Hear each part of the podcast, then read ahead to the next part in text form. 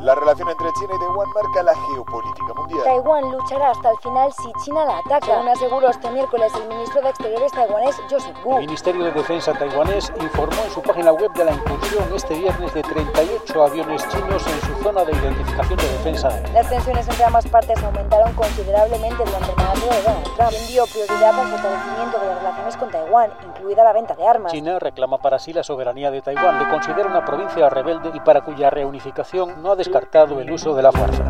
Desde la sala de redacción de La Tercera, esto es Crónica Estéreo. Cada historia tiene un sonido. Soy Francisco Aravena. Bienvenidos.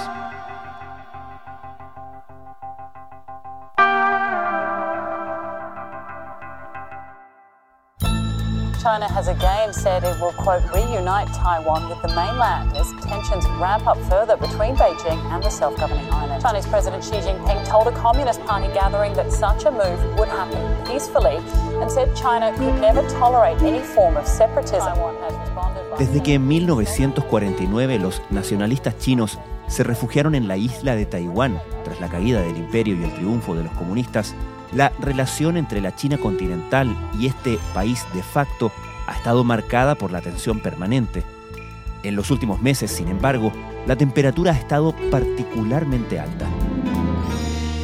Con China consolidándose como superpotencia planetaria y con su líder Xi Jinping demostrando que la idea de la reunificación china va más allá de una encendida retórica, Taiwán comienza a temer por su independencia y el resto del mundo contempla la posibilidad de enfrentarse a un escenario donde el status quo de siete décadas se quiebre.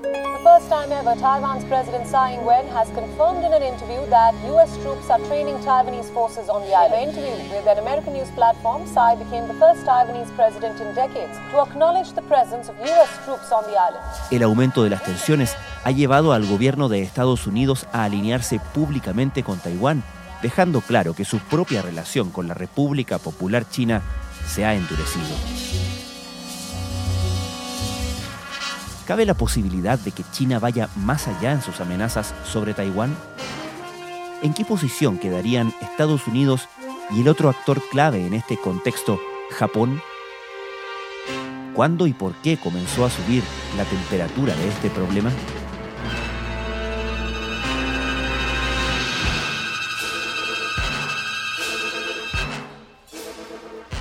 En mayo pasado, la revista The Economist, la revista británica, publicó una edición donde en su portada ponía a Taiwán como el lugar más peligroso del mundo. Juan Paulo Iglesias es editor de La Tercera.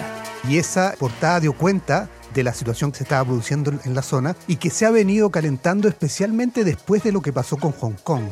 Después de que China tomó virtualmente control de Hong Kong con la aplicación de la ley de seguridad China en Hong Kong y dio virtualmente por muerto los acuerdos que se habían alcanzado tras el retiro británico de Hong Kong, todos los focos empezaron a enfocarse en Taiwán como la siguiente etapa de este proceso de China de recuperar territorios de acuerdo a la posición del, del, gobierno chino de Xi Jinping, que lo que quiere es reunificar a esa China que después de la caída del imperio, digamos, se fragmentó. Y eso es lo que apuesta Xi Jinping y eso ha venido calentando y tensionando la situación, además con un líder chino que es probablemente el más poderoso desde Mao, digamos, en cuanto a, a concentración de poder y que aspira a que el próximo año, todos lo dan por hecho, pero que el próximo año se confirme un tercer mandato, un tercer periodo, que no se venía dando, digamos, que habitualmente los líderes chinos estaban dos periodos. Por lo tanto, ese poder de Xi Jinping, sumado a lo que pasó en Hong Kong, ha tensionado aún más la situación en Taiwán, a lo que se suma además la compleja relación que está teniendo Estados Unidos con China, y todo eso ha, convertido a Taiwán en el foco de atención del mundo llevado a algunos a plantear que es incluso una suerte de nuevo Berlín de la Guerra Fría entre China y Estados Unidos. US President Joe Biden says the United States would defend Taiwan against an attack from China. The two regional neighbors and mark a departure from Washington's long-held ambiguous stance. China has launched a record number of incursions into Taiwan's air defense zone in recent weeks. Beijing claims the breakaway territory as its own.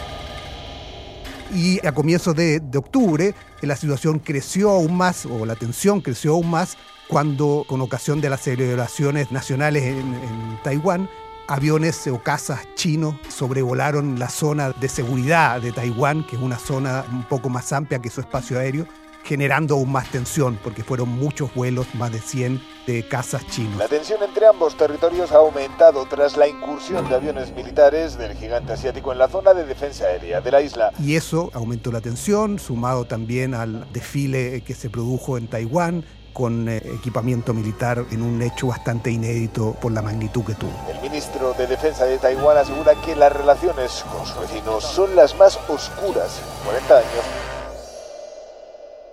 es decir, no solamente con el tema de Hong Kong, sino que también con la retórica y gestos como este del despliegue aéreo. Xi Jinping ha dejado claro que no es un gobernante chino que vaya a mantener el statu quo con Taiwán. Pero hagamos un poco de historia. ¿Cómo ha sido desde el origen la relación de China, y debería decir de la República Popular China, con la República de China, que es el nombre formal de Taiwán?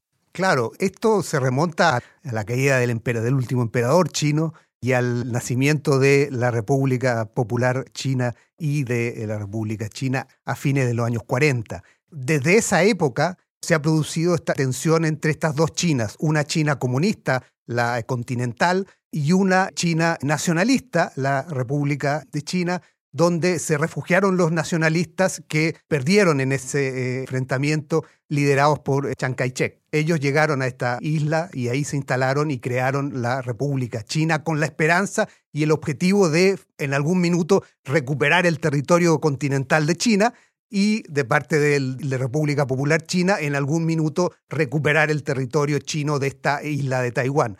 Y esa tensión se ha mantenido, pero en un clima de bastante ambigüedad por ambas partes en todos estos años.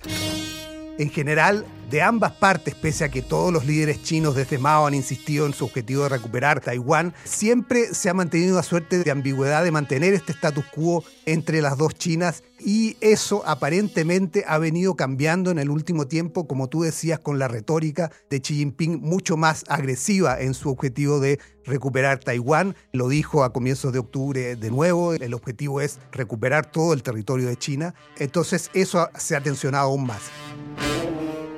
Y aquí hoy día la situación ha, ido cambiando, porque inicialmente en la República China, en Taiwán, el control era casi absoluto del Partido Nacionalista Chino, el Kuomintang, pero desde fines de los 80 la situación empezó a cambiar y Taiwán se convirtió en una democracia con otro partido que es el que hoy día está en el poder, que es el Partido Democrático Progresista, compitiendo en elecciones y por lo tanto el panorama en Taiwán fue cambiando y este partido, el Partido Democrático Progresista, es un partido que algunos ven como un partido que aspira a una mayor independencia o a una declaración de independencia de Taiwán y es lo que preocupa a China, a la República Popular de China, que eventualmente Taiwán declare su independencia. Hoy día Taiwán es un país de facto, pero en, rigor no es un país independiente con todas las de la ley. Así que ese es el panorama en general que está enfrentando hoy día la, la región. The Chinese Communist Party has never ruled Taiwan, but uh, China sees Taiwan as a breakaway uh, province. So um, former colonies like uh, Hong Kong and Macau uh, were handed back to China in the 90s, and uh, it's just you know uh,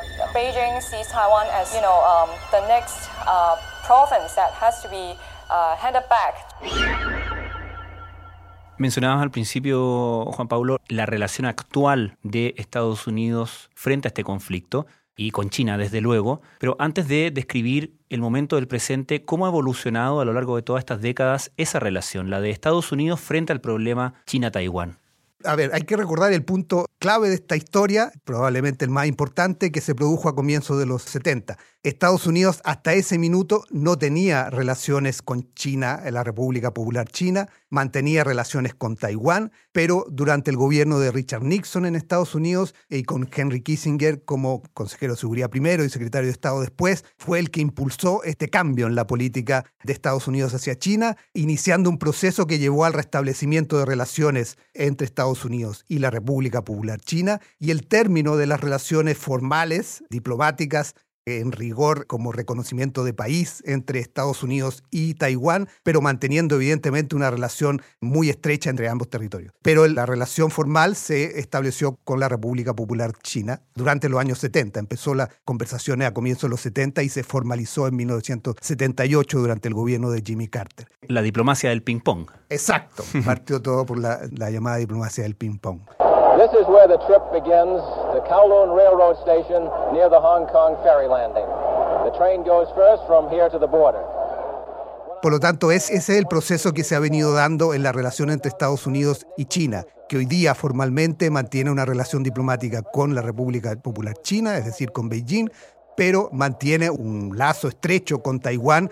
Estados Unidos ha sido un, y sigue siendo un apoyo fundamental en todo el tema de, seguridad y de armamento para Taiwán. E incluso en estos días se reconoció también, lo reconoció la presidenta actual de Taiwán, la participación de asesores militares en la formación de las fuerzas eh, de Taiwán. Por lo tanto, esa relación se ha mantenido, pero formalmente la relación diplomática se mantiene con la República Popular China y eso tiene un correlato en la diplomacia internacional y multilateral en espacios como Naciones Unidas, donde el asiento de China lo ocupa Beijing y no Taiwán, cosa que no pasaba hasta antes de los años 70, donde la situación era inversa parte del avance o de la conexión con la República Popular China fue darle su asiento y sacar a Taiwán del suyo, ¿no? Exacto. Y hoy día son muy pocos los países que mantienen relaciones diplomáticas formales con Taiwán. La relación con China se mantiene con Beijing y no con Taiwán. Y hoy día Estados Unidos lo mantiene así, pero siempre manteniendo lo que ha sido una política muy ambigua hacia Taiwán, porque se mantiene esta relación y esta cooperación muy estrecha, pero sin unas relaciones diplomáticas formales, y que en parte parece que ahí ha venido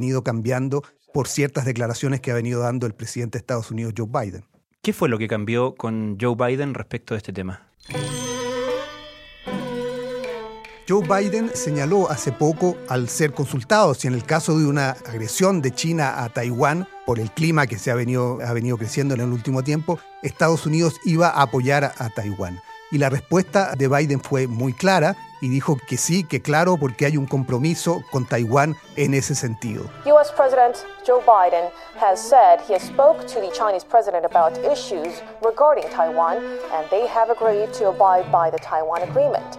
Y eso fue un cambio muy drástico en la línea que venía manteniendo Estados Unidos hacia Taiwán en una situación hipotética como esa. Siempre Estados Unidos había mantenido una, una, una, posición bastante ambigua con respecto a eso, defendiendo o apoyando el statu quo que se había mantenido hasta ahora. Incluso el propio Biden a comienzos de este siglo cuando el entonces presidente George Bush hizo declaraciones similares, no tan claras como las de Biden, pero sí similares, él publicó una columna diciendo que Bush parecía estar cambiando lo que era una política histórica de Estados Unidos hacia Taiwán. Pero eso que en ese minuto criticó, hoy día lo hace Biden y con una posición mucho más clara, lo que da muestra además del clima y de la tensión que hay entre Estados Unidos y China en este minuto, digamos, y cómo Taiwán podría eventualmente convertirse en el punto neurálgico de un eventual conflicto entre las dos potencias. Nearly 60 Chinese warplanes flew into Taiwan's air defense zone on Monday, the highest number since the island began reporting such activities last year.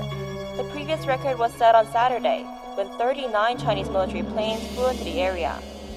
Y justamente hablábamos del tema de Naciones Unidas y cuando China saca, o Naciones Unidas saca a Taiwán de su asiento para dárselo a China. Y justamente en la última semana se ha venido discutiendo eso, ¿no? Cómo darle a Taiwán, se habla de una participación en el sistema de Naciones Unidas, así lo pone por lo menos el secretario de Estado norteamericano Anthony Blinken. Así es, Blinken hizo referencia a eso y a la idea de que Taiwán participe más, en cierta medida, en el sistema de Naciones Unidas. Y es un tema que creció durante la pandemia porque no sé si podemos recordar que en el comienzo de la pandemia, Taiwán fue uno de los primeros que advirtió sobre los riesgos del virus y la necesidad de tomar medidas e incluso elaboró un informe, pero el informe no fue tomado en cuenta, según lo que plantea Taiwán, a nivel de Naciones Unidas y de la OMS por el hecho que Taiwán no esté formando parte de ese espacio. Por lo tanto, Taiwán ahí intensificó sus reclamos y sus deseos de estar en ese espacio y con las declaraciones de Blinken aparece como Estados Unidos apoyando esa idea en un claro también cambio de su política tradicional frente a China. Y uno puede leerlo también como una provocación o un desafío de Estados Unidos a China, ¿no? Y reaccionó, de hecho, Xi Exactamente, exactamente. No es un, un tema que está en discusión, para los chinos es un tema que está zanjado y que el único representante de China es la República Popular China en Naciones Unidas y, y- y Taiwán no tiene espacio ahí. Esa es la posición de China y que fue muy clara ahora, donde además se cumplen 50 años desde la participación de, China en, en Naciones Unidas.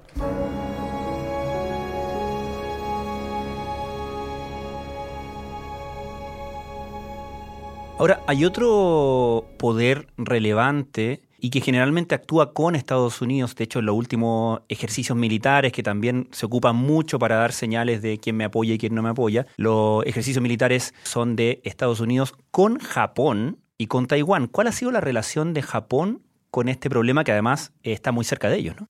Exacto. Bueno, Japón tampoco mantiene desde el 70 relaciones formales eh, diplomáticas con Taiwán, pero sí ha sido un aliado fundamental de Taiwán en la zona, ha mantenido un contacto estrecho con Taiwán siempre, porque evidentemente la preocupación de Japón, como es la preocupación de Taiwán, es hacia China eh, y una eventual agresión militar de parte de China a Taiwán. Por lo tanto, hay una relación muy estrecha y esa relación muy estrecha está muy ligada también a la posición que Estados Unidos tenga en la zona. Hubo mucha molestia durante el gobierno anterior en Estados Unidos, el gobierno de Trump, porque Japón percibió cierta eh, despreocupación del gobierno de Trump hacia la seguridad en esa zona y que tensionó en parte en algún nivel las relaciones. Y para Japón es muy importante que Estados Unidos esté presente ahí porque evidentemente Japón eh, ve con preocupación el ascenso de China en el último tiempo, que se suma además a un ascenso no solo económico, sino que al que ha sumado especialmente en los últimos años con Xi Jinping un ascenso en poderío militar. China viene creciendo mucho en su presupuesto militar y en la inversión en, en equipamiento militar en los últimos años eh, y eso evidentemente despierta aún más preocupación en Japón. ¿Es concebible que llegue el día que China se mueva sobre Taiwán?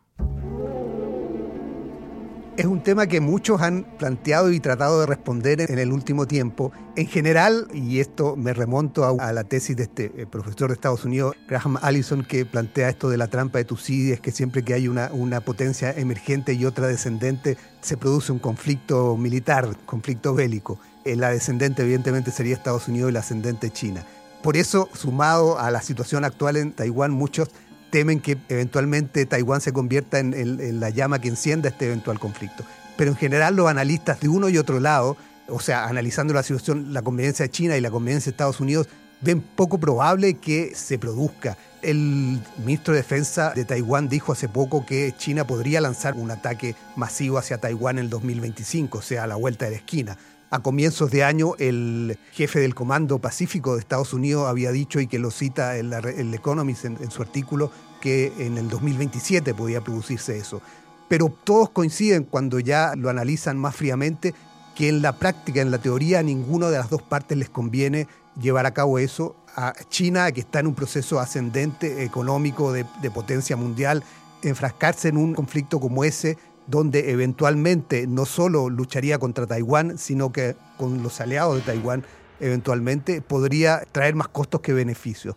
Por lo tanto, puede ser parte de la retórica de Xi Jinping y de la retórica de- del gobierno chino, más que un objetivo eh, concreto. Eso es al menos lo que muchos esperan que sea, porque evidentemente Xi Jinping ha tenido una retórica mucho más dura frente a eso y lo ha concretado en Hong Kong, donde también pocos pensaban que podía dar en la práctica por muertos los acuerdos de, fines de los 90 cuando se fue de Gran Bretaña y en la práctica lo hizo.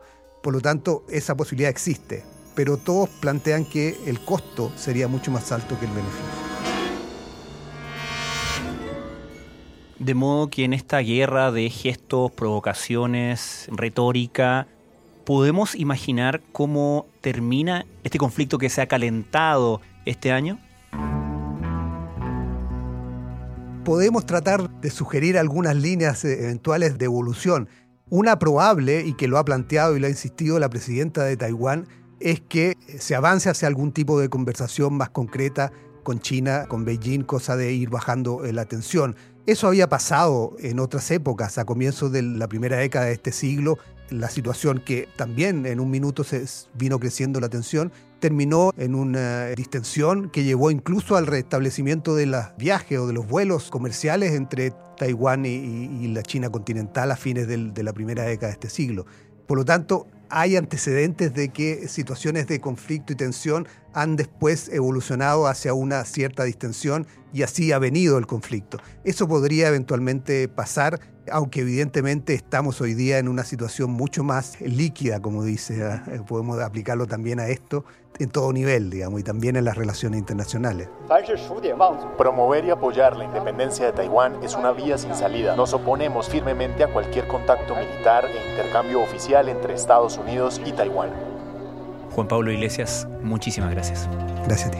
La isla, una democracia autónoma de 23 millones de habitantes, tiene su propio gobierno, pero solo unos 15 países en el mundo reconocen a Taiwán como Estado independiente. Beijing, que considera este territorio como una de sus provincias, pretende ponerlo de nuevo bajo su tutela, y por la fuerza si es necesario.